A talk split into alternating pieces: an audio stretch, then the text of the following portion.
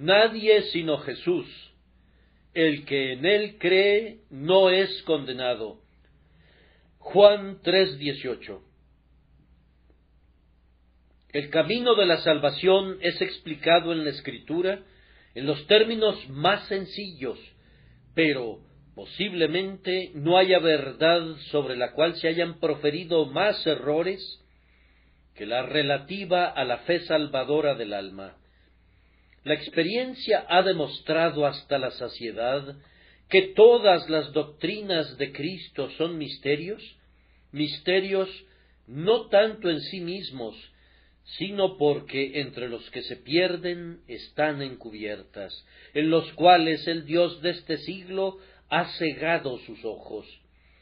Tan sencilla es la escritura que uno podría decir el que corre puede leer, pero el ojo del hombre es tan miope y tan maleado es su entendimiento que distorsiona y tergiversa la más sencilla verdad de la escritura.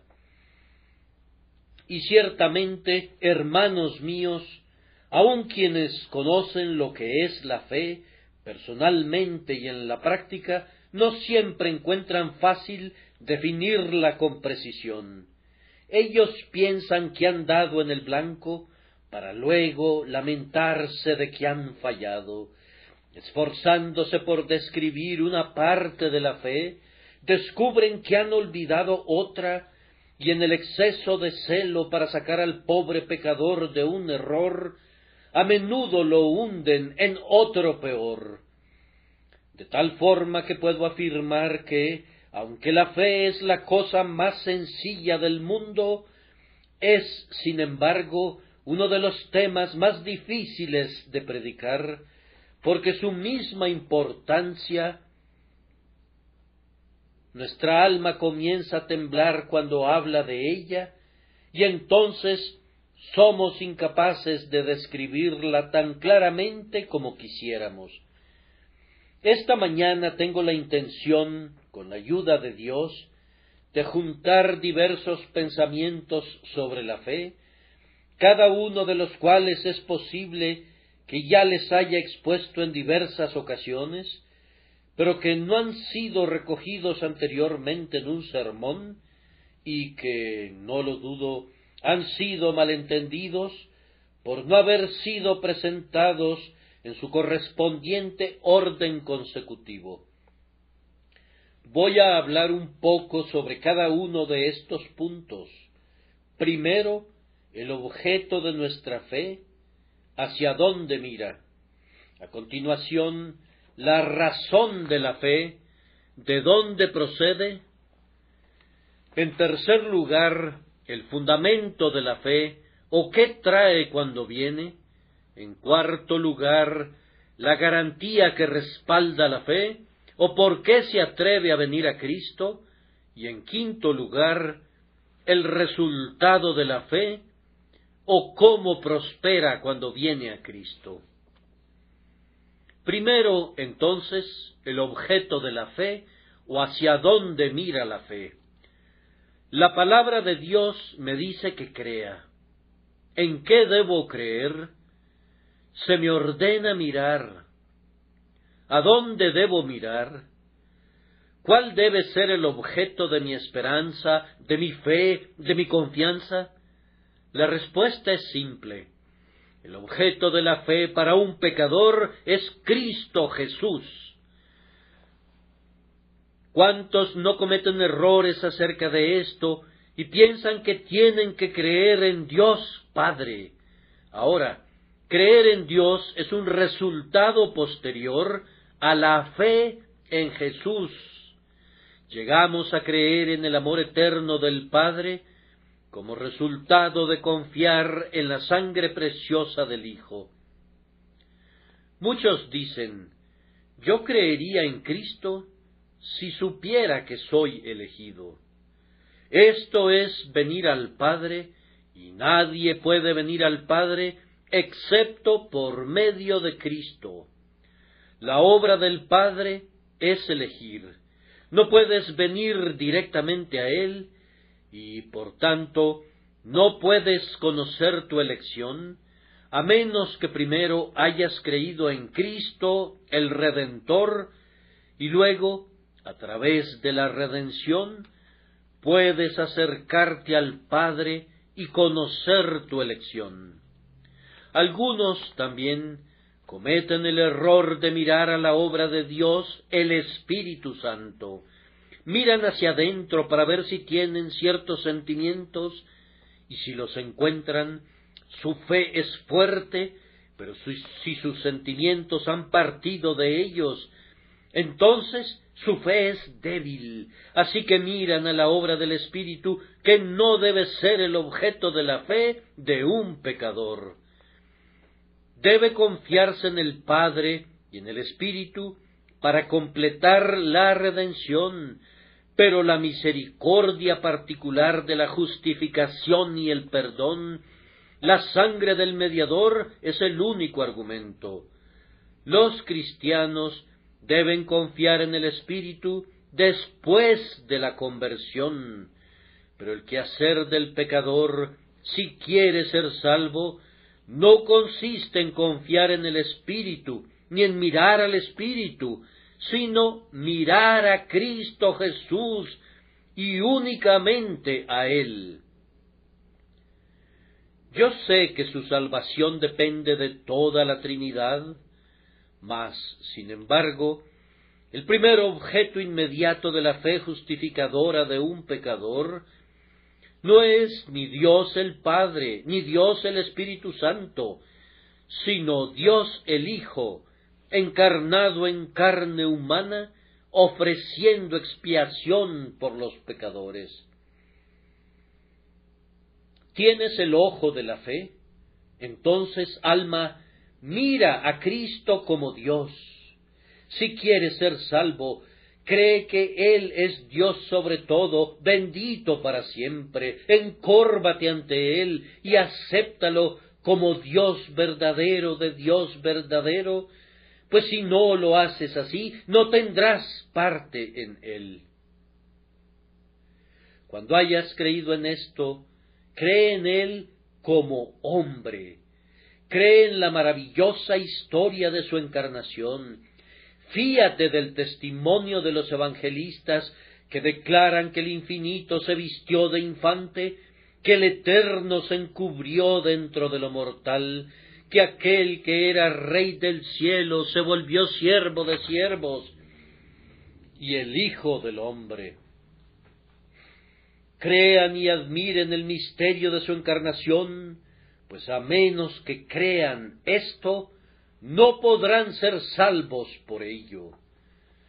Luego, especialmente, si quieren ser salvos, que su fe contemple a Cristo en su perfecta justicia. Mírenlo cumpliendo la ley perfectamente, obedeciendo a su Padre sin ninguna falla, preservando su integridad sin tacha. Todo esto debes considerarlo como realizado a tu favor. Tú no podrías guardar la ley, Él la guardó por ti. Tú no podrías obedecer a Dios perfectamente. He aquí, su obediencia está en el lugar de tu obediencia, y por ella tú eres salvo. Pero cuídate de que tu fe mire principalmente a Cristo cuando está agonizando y cuando está muerto. Mira al Cordero de Dios enmudecido delante de sus trasquiladores, Mírale como el varón de dolores, experimentado en quebranto, acompáñalo a Getsemaní y contémplalo sudando gotas de sangre. Fíjate bien, tu fe no tiene que ver con nada que esté dentro de ti. El objeto de tu fe no es nada interno, sino algo fuera de ti. Cree en él, entonces, quien en aquel árbol, con manos y pies clavados en el madero, derrama su vida por los pecadores. Allí está el objeto de tu fe para justificación, no en ti mismo, ni en nada que el Espíritu Santo haya hecho en ti, o en nada que haya prometido hacer por ti. Tú debes mirar a Cristo y únicamente a Cristo. Luego, que tu fe contemple a Cristo levantándose de los muertos.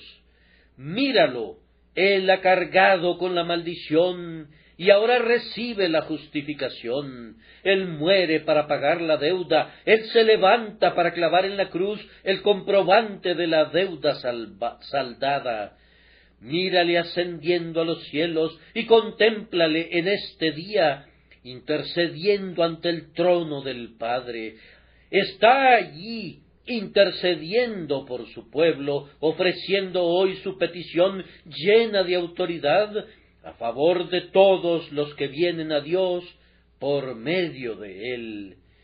Y Él, como Dios, como hombre, cuando vive, cuando muere, cuando resucita, cuando reina arriba, Él y sólo Él debe ser el objeto de tu fe para perdón del pecado. No debes confiar en ninguna otra cosa, él debe ser la única columna y sostén de tu confianza, y todo lo que tú agregues a eso será un anticristo inicuo, una rebelión contra la soberanía del Señor Jesús. Pero si la fe te salva, mientras miras a Cristo en todos estos asuntos, ten presente que tienes que verlo como un sustituto, esta doctrina de la sustitución es tan esencial para todo el plan de salvación que tengo que explicarla aquí por milésima vez. Dios es justo, Él debe castigar el pecado. Dios es misericordioso, Él quiere perdonar a aquellos que creen en Jesús. ¿Cómo se va a lograr esto? ¿Cómo puede ser justo y exigir el castigo y misericordioso y aceptar al pecador? Lo hace así. Él toma los pecados de su pueblo y efectivamente los alza, quitándolos de su pueblo y poniéndolos en Cristo, de tal forma que ellos quedan como inocentes como si nunca hubiesen pecado, y Cristo es mirado por Dios como si Él fuese todos los pecadores del mundo, resumidos todos en uno. El pecado de su pueblo fue retirado de las personas y real y efectivamente, no típica ni metafóricamente, sino real y efectivamente fue puesto en Cristo. Entonces Dios salió con su espada encendida para encontrarse con el pecador y castigarlo. Se encontró con Cristo. Cristo mismo no era un pecador, pero los pecados de su pueblo fueron todos imputados a él. Por lo tanto, la justicia se enfrentó con Cristo como si él hubiese sido el pecador, castigó a Cristo por los pecados de su pueblo, le castigó en todo el alcance de sus derechos, exigió de él hasta el último átomo de la pena, no dejando ni un residuo en la copa. Y ahora, aquel que puede ver a Cristo como su sustituto y pone su confianza en él, es librado de la maldición de la ley. Alma, cuando veas a Cristo obedeciendo la ley, tu fe debe decir, Él obedece eso por su pueblo. Cuando le veas muriendo, debes contar las gotas carmesíes y decir, así quitó Él mis pecados. Cuando le veas resucitando de los muertos, Debes decir, Él resucita como cabeza y representante de todos sus elegidos. Y cuando le veas sentado a la diestra de Dios, debes verle allí como la prenda de que todos aquellos por quienes murió se sentarán con toda seguridad a la diestra del Padre. Aprendan a mirar a Cristo que está delante de los ojos de Dios como si Él fuese el pecador. No hubo pecado en Él. Él fue el justo, pero sufrió por los injustos. Él fue recto, pero estuvo en el lugar de los pecadores. Y todo lo, que los pecadores deberían haber soportado, Cristo lo soportó de una vez para siempre y quitó sus pecados eternamente por el sacrificio de sí mismo. Ahora, este es el gran objeto de la fe. Les, suplico que no se equivoquen al respecto, pues un error en esto sería peligroso si no es que fatal. Vean a Cristo por la fe como convirtiéndose por su vida y muerte y sufrimientos y resurrección en el sustituto de todos aquellos que le fueron dados por su Padre, el sacrificio vicario por los pecados de todos los que confían en Él con toda su alma. Cristo entonces, explicado de esta manera, es el objeto de la fe que justifica. Ahora, permítanme observar adicionalmente que hay algunos de ustedes, sin duda, que dirán, oh, debería creer y querría ser salvo si... ¿Si qué? ¿Si Cristo hubiera muerto? Oh, no, Señor, mi duda no es relativa a Cristo. Eso pensé. Entonces, ¿cuál es tu duda? Bien, yo creería si sintiera esto, o si hubiera hecho aquello.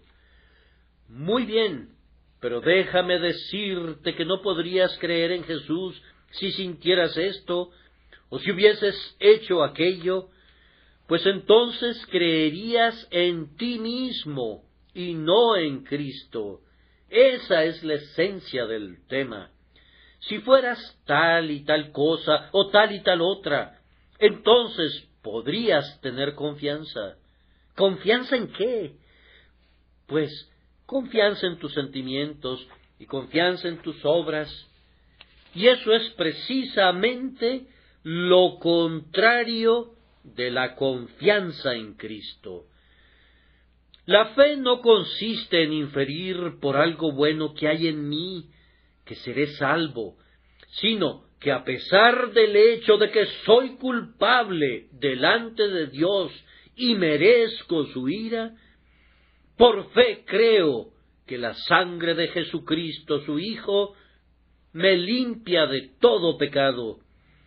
Y aunque mi conciencia presente me condene, sin embargo, mi fe vence a mi conciencia y ciertamente creo que puede también salvar perpetuamente a los que por él se acercan a Dios. Venir a Cristo como un santo es algo muy fácil. Confiar en que un doctor pueda salvarte cuando crees que estás mejorando es muy fácil. Pero confiar en tu médico cuando sientes que la sentencia de muerte está en tu cuerpo, y mantener la confianza cuando la dolencia está ganando terreno y se manifiesta de todas maneras, y cuando la úlcera está supurando veneno, creer simplemente en la eficacia de la medicina, eso es fe. Y así, cuando el pecado cobra señorío sobre ti, cuando sientes que la ley te condena, entonces, aun entonces, como un pecador, confiar en Cristo, esta es la hazaña más intrépida en todo el mundo. Y la fe que derrumbó los muros de Jericó, la fe que levantó a los muertos, la fe que tapó boca de leones, no era más grande que la de un pobre pecador, cuando pese a todos sus pecados, se atreve a confiar en la sangre y justicia de Jesucristo. Haz esto, alma, y entonces serás salva, independientemente de quién pueda ser. El objeto de la fe, entonces, es Cristo como sustituto de los pecadores, Dios en Cristo, pero no Dios aparte de Cristo, ni ninguna obra del Espíritu, sino la obra de Jesús únicamente debe ser vista por ustedes como el cimiento de su esperanza. Y ahora, en segundo lugar, la razón de la fe, o por qué cree un hombre y de dónde procede su fe.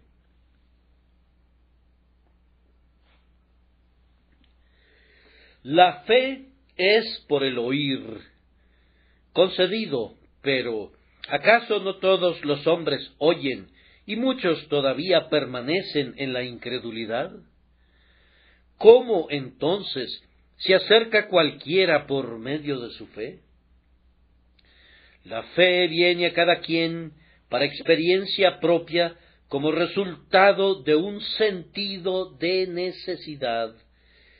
Se siente necesitado de un Salvador, descubre que Cristo es justamente el Salvador que necesita, y por tanto, como no puede evitarlo, cree en Jesús.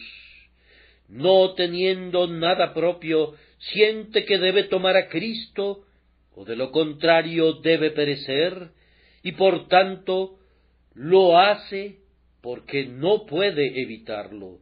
El hombre es arrinconado y sólo existe esta única vía de escape, es decir, por la justicia de otro.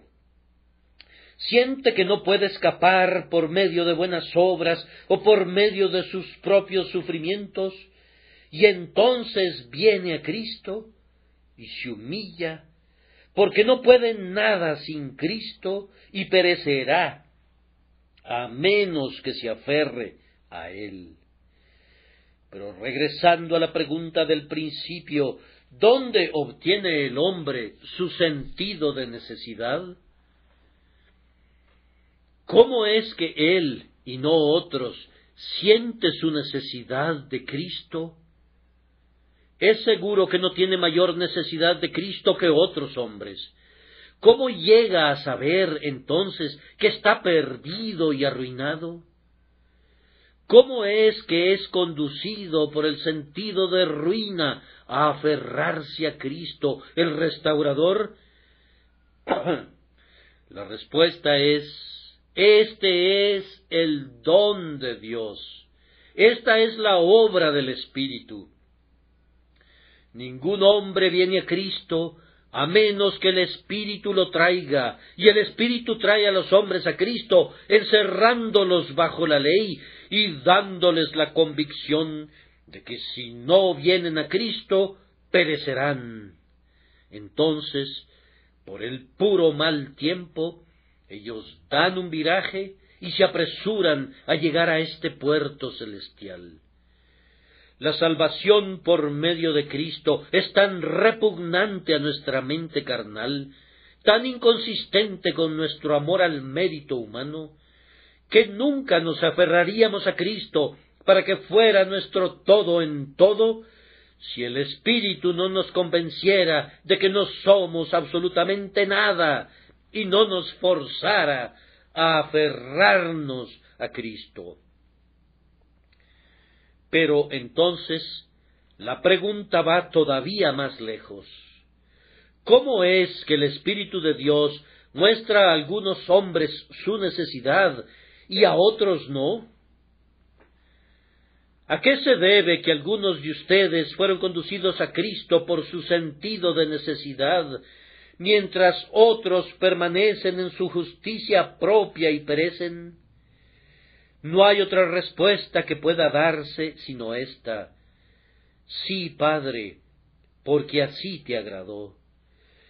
Todo se reduce al fin a la soberanía divina. El Señor ha escondido estas cosas de los sabios y de los entendidos y las ha revelado a los niños. De conformidad a la forma en que Cristo lo expresa, mis ovejas oyen mi voz, Pero vosotros no creéis, porque no sois de mis ovejas, como os he dicho. Algunos teólogos quisieran leer esto. Ustedes no sois de mis ovejas, porque no creéis como si creer nos hiciera ovejas de Cristo, pero el texto afirma, pero vosotros no creéis, porque no sois de mis ovejas. Todo lo que el Padre me da, vendrá a mí. Si no vienen, es una clara prueba que nunca fueron dados, pues aquellos que fueron dados a Cristo desde la más remota eternidad, elegidos por Dios el Padre y luego redimidos por Dios el Hijo. Estos son conducidos por el Espíritu por medio de un sentido de necesidad a venir y asirse de Cristo. Ningún hombre creyó jamás o creerá en Cristo a menos que sienta su necesidad de Él. Nadie sintió jamás o sentirá alguna vez su necesidad de Cristo, a menos que el Espíritu le lleve a sentirla. Y el Espíritu no conducirá a ningún hombre a sentir su necesidad de Jesús salvadoramente, a menos que esté escrito así en ese libro eterno, en el que ciertamente Dios ha grabado los nombres de sus elegidos. Entonces, creo que no debo ser malentendido en este punto, que la razón de la fe o del por qué los hombres creen es el amor electivo de Dios, obrando por medio del Espíritu mediante un sentido de necesidad llevándolos de esta manera a Cristo Jesús. Pero ahora voy a necesitar de su cuidadosa atención mientras menciono otro punto acerca del cual ustedes pensarán tal vez que me estoy contradiciendo, y es el fundamento de la fe del pecador o sobre qué base se atreve a creer en el Señor Jesucristo. Mis queridos amigos, ya he dicho que ningún hombre creerá en Jesús a menos que sienta su necesidad de él. Pero a menudo me han escuchado decir y lo repito de nuevo, que no vengo a Cristo argumentando que siento mi necesidad de Él. Mi razón de creer en Cristo no es que yo sienta mi necesidad de Él, sino que yo tengo una necesidad de Él. El fundamento sobre el cual un hombre viene a Jesús no es porque sea un pecador sensible, sino porque es un pecador y nada más que un pecador. Él no vendrá a menos que sea despertado. Pero cuando viene, no dice, Señor, yo vengo a ti porque soy un pecador que ha despertado, sálvame, sino que dice, Señor, soy un pecador, sálvame. No su despertar, sino su condición de pecador es el método y el plan sobre los cuales se atreve a venir. Tal vez perciban lo que quiero decir, pues encuentro un poco difícil explicarme en este momento. Si hiciera referencia a la predicación de muchos grandes teólogos calvinistas, ellos decían al pecador, ahora sí sienten su necesidad de Cristo, sí se han arrepentido tanto, si han sido atormentados por la ley hasta tal y tal punto, entonces pueden venir a Cristo sobre la base de que son pecadores que han sido despertados. Yo digo que eso es falso. Ningún hombre puede venir a Cristo sobre la base que es un pecador despierto. debe venir a Él como un pecador. Cuando vengo a Jesús, yo sé que no he venido a menos que esté consciente, pero aun así no vengo como un pecador despertado. No estoy al pie de su cruz para ser lavado, porque me he arrepentido. No traigo nada cuando me acerco, excepto pecado. Un sentido de necesidad es un sentimiento bueno, pero cuando estoy al pie de la cruz, no creo en Cristo porque tenga buenos sentimientos, sino que creo en Él, ya sea que tenga buenos sentimientos o no. Simplemente como soy, sin ningún argumento, excepto que tu sangre derramaste por mí, y que tú me ordenas acercarme a ti, oh Cordero de Dios, así vengo. El señor Roger, el señor Shepard, el señor Flavel y varios teólogos excelentes en la época puritana y especialmente Richard Baxter acostumbraban dar descripciones de lo que un hombre debe sentir antes de que pueda atreverse a venir a Cristo. Ahora, yo coincido con el lenguaje del buen señor Fenner, otro de esos teólogos, que dijo que era sólo un bebé en la gracia comparado con aquellos. Me atrevo a decir que todo esto no es escritural. Los pecadores ciertamente sienten estas cosas antes de venir, pero no vienen por causa de haberlo sentido, vienen porque son pecadores y no por ninguna otra causa. La puerta de la misericordia está abierta y sobre esa puerta está escrito palabra fiel y digna de ser recibida por todos, que Cristo Jesús vino al mundo para salvar a los pecadores. Entre la palabra salvar y la siguiente palabra pecadores no hay ningún adjetivo. No dice pecadores penitentes, pecadores despiertos, pecadores sensibles, pecadores dolidos o pecadores alarmados. No, únicamente dice pecadores. Y yo sé esto, que cuando he venido, vengo a Cristo hoy, pues siento que tengo tanta necesidad en mi vida de venir hoy a la cruz de Cristo, como la tuve hace diez años. Cuando vengo a Él, no me atrevo a venir como un pecador consciente o un pecador despierto, pero tengo que venir todavía como un pecador con mis manos vacías. Vi a un hombre entrado en años esta semana en la sacristía de una capilla en Yorkshire. Yo había estado comentando algo a este respecto. El anciano había sido un cristiano por años y dijo Nunca lo vi expuesto tan exactamente.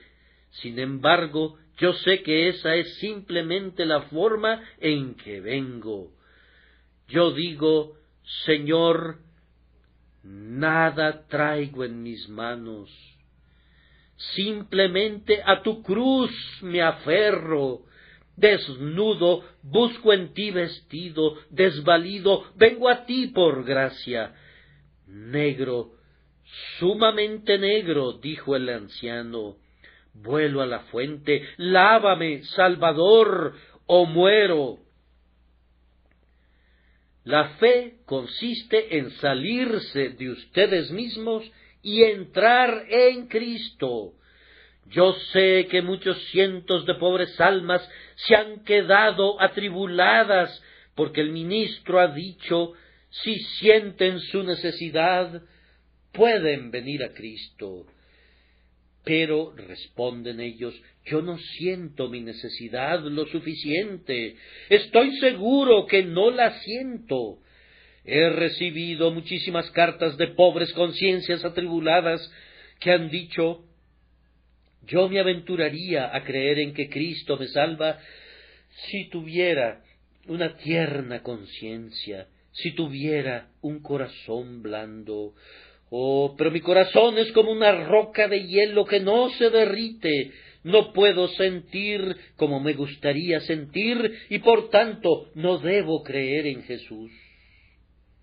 Oh, fuera con eso, fuera con eso. Es un perverso anticristo, es un papismo descarado. No es tu blando corazón el que te da derecho a creer. Debes creer en Cristo para renovar tu endurecido corazón y venir a Él sin nada contigo excepto el pecado. La razón por la que un pecador viene a Cristo es porque está negro, porque está perdido, y no porque sepa que está perdido. Yo sé que no vendría a menos que lo supiera, pero esa no es la base sobre la que viene. Es la secreta razón del por qué, pero el cimiento positivo y público no consiste en que él entienda. Así estaba yo, año tras año, temeroso de venir a Cristo, porque pensaba que no sentía lo suficiente. Y solía leer ese himno de Cowper que se refiere a ser insensibles como el acero. Si algo siento es únicamente dolor, cuando descubro que no puedo sentir. Cuando creí en Cristo, pensé que no sentía del todo. Ahora cuando vuelvo mi mirada al pasado, descubro que había estado sintiendo muy aguda e intensamente todo el tiempo y principalmente debido a que pensaba que no sentía. Generalmente, las personas que más se arrepienten piensan que son impenitentes y la gente siente mayormente su necesidad cuando piensa que no siente del todo pues no somos jueces de nuestros sentimientos, y por esto es que la invitación del Evangelio no está puesta sobre una base de algo de lo que nosotros podamos ser jueces, está puesta sobre la base de que somos pecadores y nada más que pecadores. Bien, dirá alguien, pero dice Venid a mí todos los que estáis trabajados y cargados, y yo os haré descansar. Entonces debemos estar trabajados y cargados. Así es, así dice el texto, pero también hay otro. El que quiera, tome del agua de la vida gratuitamente. Este texto no dice nada acerca de trabajados y cargados. Además, aunque la invitación es dada a los trabajados y cargados, percibirán que la promesa no es hecha a ellos como trabajados y cargados, sino que se les hace como siendo los que vienen a Cristo. Ellos no sabían que estaban trabajados y cargados cuando vinieron. Ellos pensaban que no lo estaban. Realmente lo estaban pero parte de su fatiga era que no podían estar tan fatigados como ellos hubiesen querido, y parte de su carga era que no sentían su carga lo suficiente. Ellos vinieron a Cristo tal como eran, y Él los salvó, no porque hubiera algún mérito en su fatiga o alguna eficacia en su condición de cargados, sino que Él los salvó como pecadores y nada más que pecadores, y así fueron lavados en su sangre y quedaron limpios. Mi querido oyente, permíteme recalcarte esta doctrina. Si vienes a Cristo el día de hoy, y vienes únicamente en tu carácter de pecador, Él no te echará fuera. el viejo Tobias Crisp, dice precisamente en uno de sus sermones sobre este punto, me atrevo a decirlo, que si tú vienes a Cristo independientemente de quién seas y no te recibiera, entonces Él no cumpliría su palabra, pues dice, al que a mí viene, no le echo fuera. Si tú vienes, no te preocupes de tu capacidad o preparación. Él no requiere calificación de deberes o de sentimientos tampoco. Tú debes venir tal como eres, y si eres el mayor pecador fuera del infierno, eres tan apto para venir a Cristo como si fueras el más moral y el más excelente de los hombres. Allí está una bañera. ¿Quién está preparado para el baño?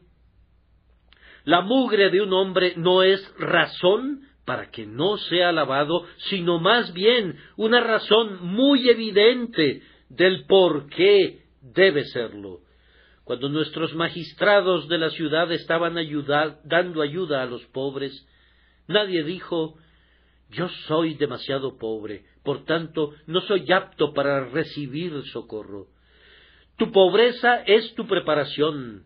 Aquí lo negro es blanco, extraña contradicción.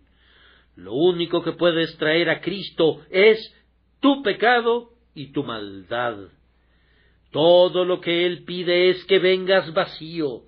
Si tienes algo que sea tuyo propio, debes dejarlo todo antes de venir. Si hubiera algo bueno en ti, no podrías confiar en Cristo. Debes venir con tus manos vacías, tómalo como tu todo en todo. Y esa es la única base sobre la cual una pobre alma puede ser salvada como un pecador y sólo como un pecador. Para no demorarme más, mi cuarto punto tiene que ver con la garantía que respalda la fe o por qué un hombre se atreve a confiar en Cristo. ¿No es acaso imprudente que un hombre confíe en Cristo para que le salve, y especialmente cuando no tiene nada bueno consigo? ¿No es acaso una presunción arrogante que un hombre confíe en Cristo? No, señores, no lo es. Es una grandiosa y noble obra de Dios, el Espíritu Santo, que un hombre le diga no a todos sus pecados y crea y confirme que Dios es verdadero y crea en el poder de la sangre de Jesús. Pero ¿por qué se atreve alguien a creer en Cristo? pregunto ahora. Bien, dice alguien, yo convoqué a la fe a creer en Cristo porque sentía que había una obra del Espíritu en mí. Tú no crees en Cristo para nada. Bien, dirá otro, yo pensé que tenía un derecho a creer en Cristo porque sentía algo. No tenías ningún derecho a creer en Cristo basado en una garantía como esa. ¿Cuál es entonces la garantía de un hombre para creer en Cristo? Es esta. Cristo le dice que lo haga, esa es su garantía. La palabra de Cristo es la garantía del pecador para creer en Cristo, no lo que sienta o lo que sea, ni lo que no sea, sino que Cristo le ha dicho que lo haga. El Evangelio dice esto, cree en el Señor Jesucristo y serás salvo. El que no creyere será condenado. La fe en Cristo es entonces un deber estipulado así como un privilegio bendito. Y qué misericordia es que sea un deber, pues nunca podrá haber un cuestionamiento, sino sólo que un hombre tiene el derecho de cumplir con su deber. Ahora, sobre la base que Dios me ordena que crea, Tengo un derecho de creer, sin importar quién sea. El Evangelio es enviado a toda criatura. Bien, yo pertenezco a esa tribu, yo soy parte de todas las criaturas, y ese Evangelio me ordena creer y yo lo hago. No puedo haber hecho mal al hacerlo, pues se me ordenó que lo hiciera. No puedo cometer un error al obedecer un mandamiento de Dios. Ahora, es un mandamiento de Dios dado a toda criatura que crea en Jesucristo, a quien Dios ha enviado. Esta es tu garantía, pecador, y cuán bendita es esa garantía, pues es una garantía que el infierno no puede contradecir y que el cielo no puede retirar. No necesitan mirar internamente buscando las brumosas garantías de su experiencia, no necesitan estar mirando sus obras y sus sentimientos para obtener una garantía insuficiente y torpe de su confianza en Cristo. Ustedes pueden creer en Cristo porque Él les dice que lo hagan. Ese es un terreno firme que pisar y uno que no admite dudas. Voy a suponer que todos estamos muriéndonos de hambre, que la ciudad ha sido sitiada y cerrada, y ha habido una muy prolongada hambre y estamos a punto de morir de inanición.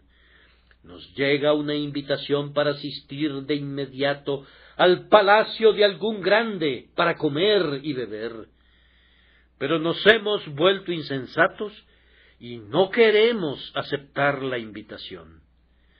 Supongan ahora que una espantosa locura se ha apoderado de nosotros y preferimos morir y decidimos morir de hambre en vez de venir.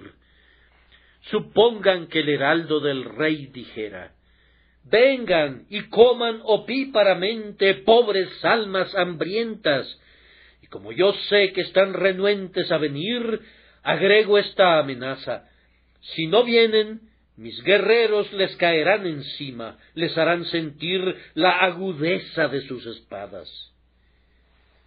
Yo pienso, queridos amigos, que diríamos, bendecimos a este gran hombre por esa amenaza, porque ahora no necesitamos decir puede ser que no vaya, mientras que la realidad es que no podemos detenernos lejos. Ahora no puedo decir que no estoy listo para ir, pues se me ordena venir y estoy amenazado si no voy, y yo iré. Esa terrible frase, el que, el que no creyere será condenado, fue añadida no por ira, sino porque el Señor sabía de nuestra locura insensata y que rehusaríamos nuestras propias misericordias, a menos que Él tronara sobre nosotros para hacernos asistir al festín. Fuérzalos a entrar, esta fue la palabra del Señor antiguamente, y ese texto es parte del cumplimiento de esa exhortación fuérzalos a entrar.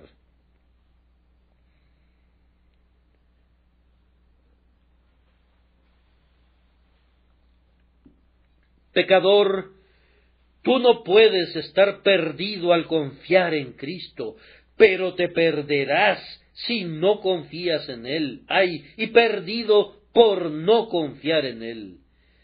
Lo digo libremente ahora, pecador, no solamente puedes venir, pero, oh, te suplico, no desafíes la ira de Dios al rehusar venir. Las puertas de la misericordia están abiertas de par en par. ¿Por qué razón no vendrás? ¿Por qué no quieres hacerlo? ¿Por qué razón rechazarás todavía su voz y perecerás en tus pecados.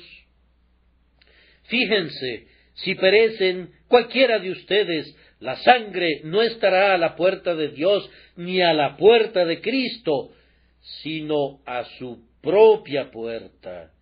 Él podrá decir de ustedes, no queréis venir a mí para que tengáis vida.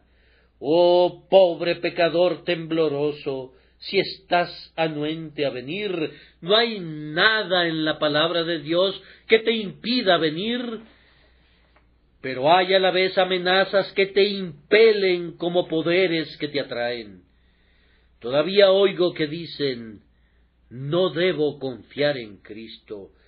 Ustedes pueden, lo afirmo, pues a toda criatura bajo el cielo se le ordena hacerlo, y lo que se te manda que hagas, debes hacerlo.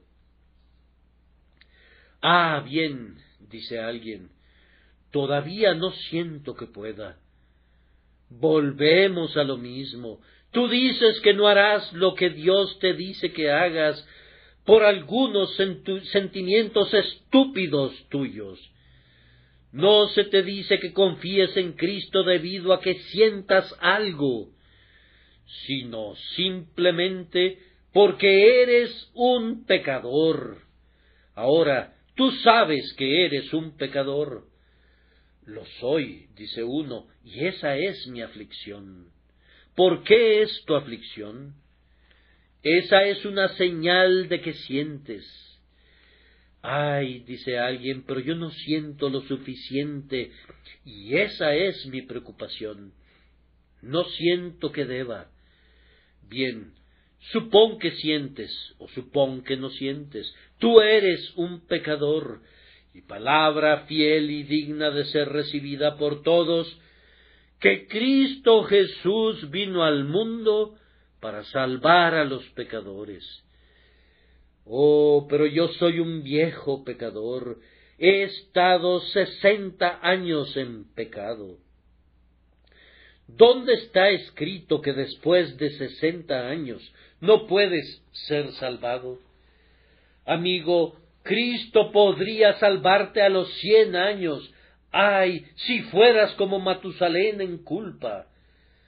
La sangre de Jesucristo, su Hijo, nos limpia de todo pecado. El que quiera, tome del agua de la vida gratuitamente. Puede también salvar perpetuamente a los que por él se acercan a Dios. Sí, dirá uno, pero yo he sido un borracho, un blasfemo, un lascivo, un profano. Entonces eres un pecador, no has excedido lo sumo, y Él puede todavía salvarte. Ay, dirá otro, pero tú no tienes idea de cómo se ha agravado mi culpa. Eso solo te comprueba que eres un pecador y que se te ordena confiar en Cristo y ser salvo. Ay, clama otro, pero tú no sabes cuán a, menudo, yo he rechazado a Cristo. Sí, pero eso solo te hace un peor pecador. No tienes idea de cuán duro es mi corazón. Así es, pero eso solo demuestra que eres un pecador y todavía demuestra que eres uno de los que Cristo vino a salvar. Oh, pero Señor, no tengo nada bueno si lo tuviera, usted sabe, tendría algo que me alentaría. El hecho de que no tengas nada bueno simplemente me demuestra que tú eres el hombre al que soy enviado a predicar. Cristo vino para salvar lo que se había perdido, y todo lo que has dicho únicamente demuestra que estás perdido, y por lo tanto Él vino a salvarte. confía en Él, confía en Él. Pero si soy salvado, dice alguien, seré el peor pecador que jamás sea salvado. Entonces mayor será la música en el cielo cuando llegues allí, mayor gloria para Cristo, pues entre peor sea un pecador, más honor habrá para Cristo cuando al fin sea traído a casa. Ay, pero mi pecado ha abundado, su gracia sobreabundará. Pero mi pecado ha llegado hasta el cielo. Sí, pero su misericordia sobrepasa los cielos. Oh, pero mi culpa es tan ancha como el mundo. Sí, pero su justicia es más amplia que mil mundos. Ay, pero mi pecado es escarlata. Sí, pero su sangre es más escarlata que tus pecados, y puede lavarlo escarlata por medio de una escarlata más rico. Ay, pero yo merezco estar perdido, y la muerte y el infierno claman por mi condenación. Sí, y podrán hacerlo, pero la sangre de Jesucristo puede clamar más fuerte que la muerte o el infierno, y clama hoy, Padre, que el pecador viva.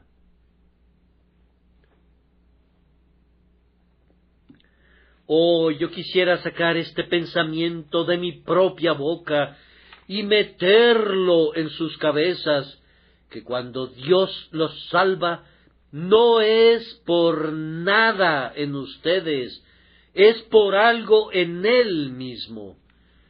El amor de Dios no tiene ningún motivo excepto el que está en sus propias entrañas. El motivo de que Dios perdone a un pecador se encuentra en su propio corazón y no en el pecador. Y hay tanta razón en ti para que seas salvado, como la hay en cualquier otro para que sea salvado, es decir, absolutamente ninguna razón. No hay ningún motivo en ti del por qué deba tener misericordia de ti, pero no se necesita ninguna razón, pues la razón tiene su base en Dios y sólo en Dios. Y ahora llego a la conclusión y confío en que tendrán paciencia conmigo, pues mi último punto es muy glorioso y lleno de gozo para aquellas almas que como pecadoras se atreven a creer en Cristo, el resultado de la fe o cómo prospera cuando viene a Cristo. El texto dice, el que en él cree no es condenado. Allá está un hombre que en este momento acaba de creer, él no es condenado, pero él ha vivido cincuenta años en pecado y se ha zambullido en todo tipo de vicios. Sus pecados, que son muchos, le son todos perdonados. Él está ahora delante de Dios como inocente, como si nunca hubiese pecado. Tal es el poder de la sangre de Jesús, que el que en él cree no es condenado. ¿Se relaciona esto con lo que sucederá el día del juicio? Les ruego que miren el texto y descubrirán que no dice el que cree no será condenado, sino que dice no es condenado. No es condenado ahora. Y si no lo es ahora, entonces se sigue que nunca lo será pues esa promesa permanece todavía por haber creído en Cristo. El que en Él cree no es condenado. Yo creo que hoy no soy condenado. Dentro de cincuenta años esa promesa será precisamente la misma.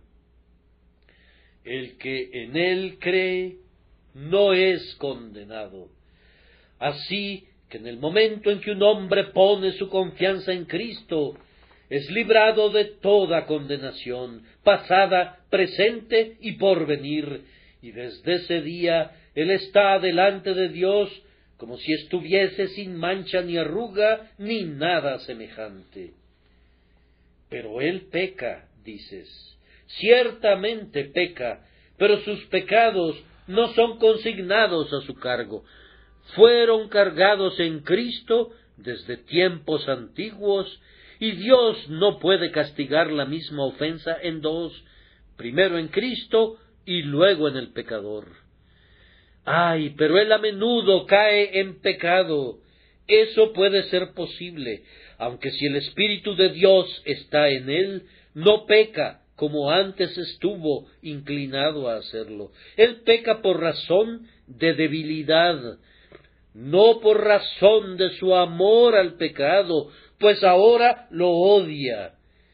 Pero fíjate, tú lo dirás a tu manera, si quieres, y yo responderé, sí, pero aunque él peque, no es más culpable a los ojos de Dios, pues toda su culpa ha sido quitada de él y ha sido puesta en Cristo, positiva, literal y realmente levantada de él y puesta sobre Jesucristo. ¿Ven esa hueste judía? ¿Sacan a un chivo expiatorio? El sumo sacerdote confiesa el pecado del pueblo sobre la cabeza del chivo expiatorio.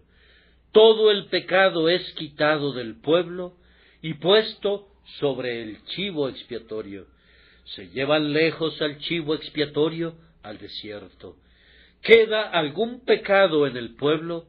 Si quedara, entonces el chivo expiatorio no se lo habría llevado lejos, porque no puede estar aquí y allí también. No puede ser llevado lejos y a la vez ser dejado atrás.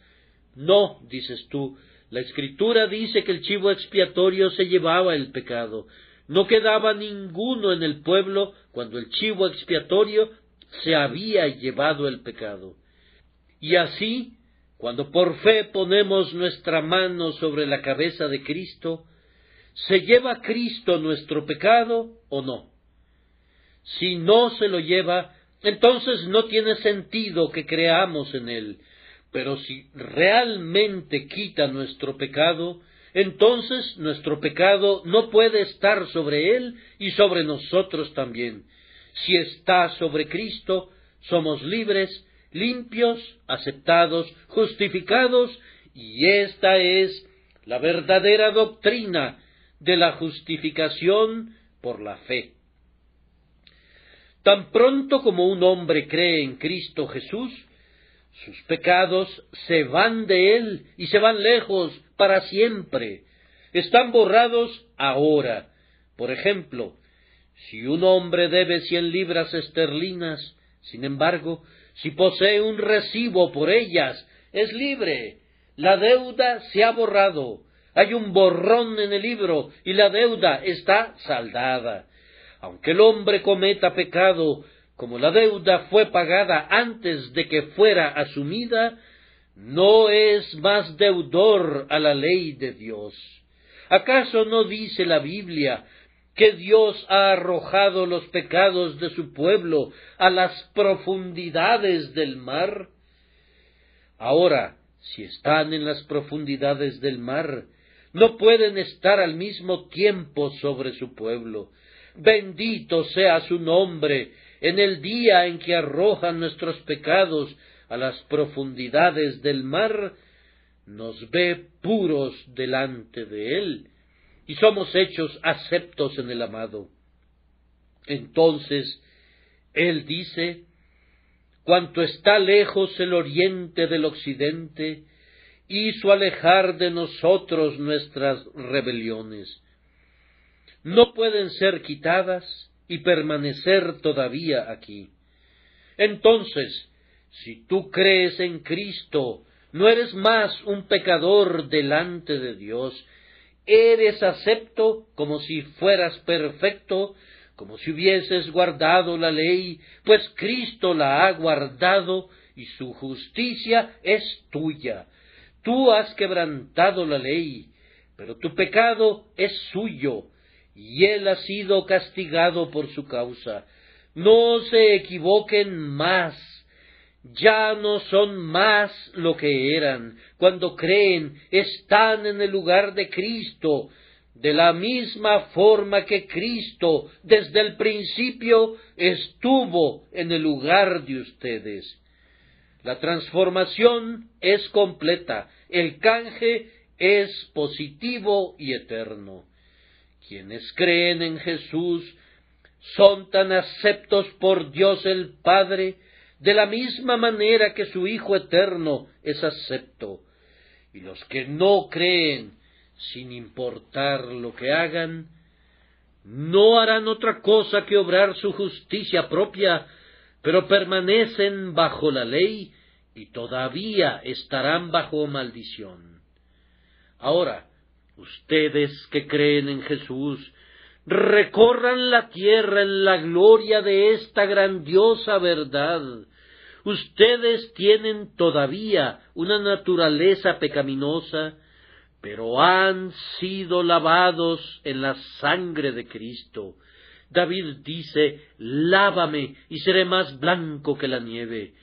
Últimamente han visto caer la nieve, cuán clara, cuán blanca. ¿Qué podría ser más blanco? Pues el cristiano es más blanco que eso. Ustedes dicen, él es negro. Yo sé que es tan negro como cualquiera, tan negro como el infierno, pero la gota de sangre cae en él y se vuelve tan blanco, más blanco que la nieve. La próxima vez que vean los blancos copos de nieve cayendo del cielo, mírenlos y digan, Ah, aunque deba confesar dentro de mí que soy indigno e inmundo, sin embargo, al creer en Cristo, Él me ha dado su justicia tan completamente que soy inclusive más blanco que la nieve cuando desciende del tesoro de Dios. Oh, que la fe se aferrara a esto, oh, que tuviéramos una fe vencedora, que obtenga la sobre las dudas y los temores y que nos haga gozar de la libertad con la que Cristo hace libres a los hombres. Regresen a casa ustedes que creen en Cristo y vayan a sus camas esta noche y digan si muero en mi cama no puedo ser condenado. Al despertarse la mañana siguiente vayan por el mundo diciendo no estoy condenado. Cuando el diablo les aúlle, díganle ah, podrás acusar, pero no soy un condenado. Y si algunas veces sus pecados se alzan, digan ah, yo los conozco, pero ustedes han partido para siempre, no estoy condenado. Y cuando les llegue su turno de morir, cierren sus ojos en paz. Con valor estarán aquel grandioso día, pues ¿quién podría acusarlos de algo? Plenamente absueltos por la gracia serán encontrados al fin, y toda la tremenda maldición y la condena de todo pecado serán quitadas no por algo que ustedes hayan hecho. Yo les suplico que hagan todo lo que puedan por Cristo, por gratitud, pero aun cuando lo hayan hecho todo, no descansen en ese punto, descansen todavía en la sustitución y en el sacrificio, sean ustedes lo que fue Cristo delante de su Padre, y cuando la conciencia despierte, pueden decirle que Cristo fue para ustedes todo lo que ustedes debieron haber sido, que Él ha sufrido todo su castigo, y ahora ni la misericordia ni la justicia pueden golpearles, puesto que la justicia ha estrechado la mano de la misericordia en un firme decreto de salvar al hombre cuya fe esté en la cruz de Cristo. El Señor bendiga estas palabras por su Hijo. Amén.